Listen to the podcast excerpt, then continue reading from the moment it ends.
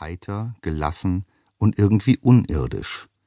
Weißblonde Haare hatten sich aufgefächert wie ein Heiligenschein. Graue Augen starrten mit einer gewissen Entschlossenheit gen Himmel.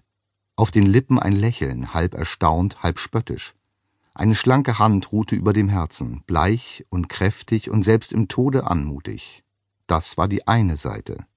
Die andere Seite sah weniger gut aus. Roh und offen. Unförmig. Blut und spitze weiße Stückchen. Eine zähe Flüssigkeit tropfte aus einem halben Ohr. Gefallen. Der Porter blickte kurz hinauf zu den elfenbeinfarben aufragenden Zinnen der Kapelle. Die Zigarette fiel ihm aus der Hand, zu Boden. Er merkte es kaum. Dann rannte er los, um einen Notarzt zu rufen. Rannte, obwohl es zu spät war. Bad Romance Dr. Augustus Huff, Fellow und Anthropologe, saß in seinem Sessel und versuchte, irgendwie den Mut für Seite 8 seiner Abhandlung aufzubringen. Acht, zweimal die vier. Vier, zweimal die zwei. Keine gute Zahl geradezu miserabel, eine der schlimmsten. Die zwei allein war schon riskant, die vier vage bedrohlich. Zusammen jagten sie Augustus Schauer über den Rücken. Aber Abhandlungen hatten nun einmal Seiten, und wenn er den sicheren Hafen von Seite 9 erreichen wollte, musste er sich, es klopfte. Haft blinzelte, halb erleichtert, halb irritiert. Kein schönes Geräusch, das Klopfen. Fordernd, harsch, gar nicht respektvoll. Sicher schon wieder ein Student. Das war der Nachteil, wenn man so eng mit ihnen zusammenlebte. Augustus Huff seufzte und sank etwas tiefer in seinen grünen Denksessel.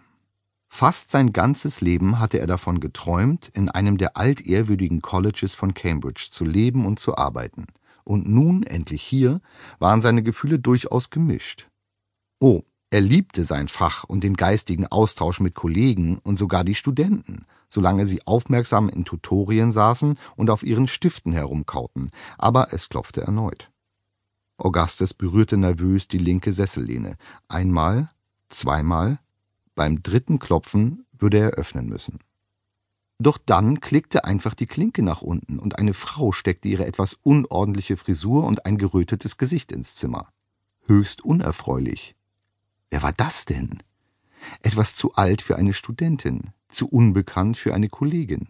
Trotzdem kam ihm die Frau vage vertraut vor, etwa wie ein Möbelstück, an dem man Tag für Tag vorbeiläuft, ohne es groß zu beachten. Dann hatte er es. Frau, ähm, jedenfalls eine der Damen, die die Zimmer von Studenten und Professoren in Ordnung hielten, wenn man gerade nicht hinsah. Die Bettenmacherin. Ich wollte Sie wirklich nicht stören, Professor, aber da drüben. Ihre Stimme überschlug sich. Augustus Huff winkte ab. Schon gestört. Zu spät. Viel zu spät. Außerdem war er noch gar kein richtiger Professor. Er klappte sein Buch zu, stand auf und ging hinüber zur Tür, um zu sehen, wo genau der fordernd ausgestreckte Finger der Frau hinzeigte. Ich habe gerade das Zimmer sauber gemacht. Sie wissen schon, sein Zimmer. Und dann. Die Frau bekreuzigte sich und murmelte etwas, das für Huffs geübte Ohren wie ein slawischer Fluch klang. Eine interessante Kombination. Er hätte sich gerne eine Notiz gemacht, aber dafür war jetzt natürlich keine Zeit. Stattdessen äugte er am nun wieder ausgestreckten Frauenarm entlang aus seinem Appartement den langen Gang hinunter, wo in der Ferne eine Tür offen stand. Die dritte Tür von rechts. Elliots Tür. Ach so, natürlich. Ah, tragischer Unfall, murmelte er. Aber was will man? Ich weiß wirklich nicht. Er wurde ermordet, zischte die Frau. Und jetzt geht da sein Geist um. Und ich soll es sauber machen. Er wurde nicht ermordet. Er ist gestürzt. Absurdes Gewäsch. Gestürzt? Ha! Die Dame verschränkte die Arme und blickte ihn mit auffallend hübschen dunklen Augen an. Das sagt man natürlich so, aber Sie, Professor, wissen es besser, nicht wahr? Langsam dämmerte Augustus, was hier los war. Wenn ein Student so plötzlich und so theatralisch das Zeitliche segnete, lagen die Nerven natürlich blank.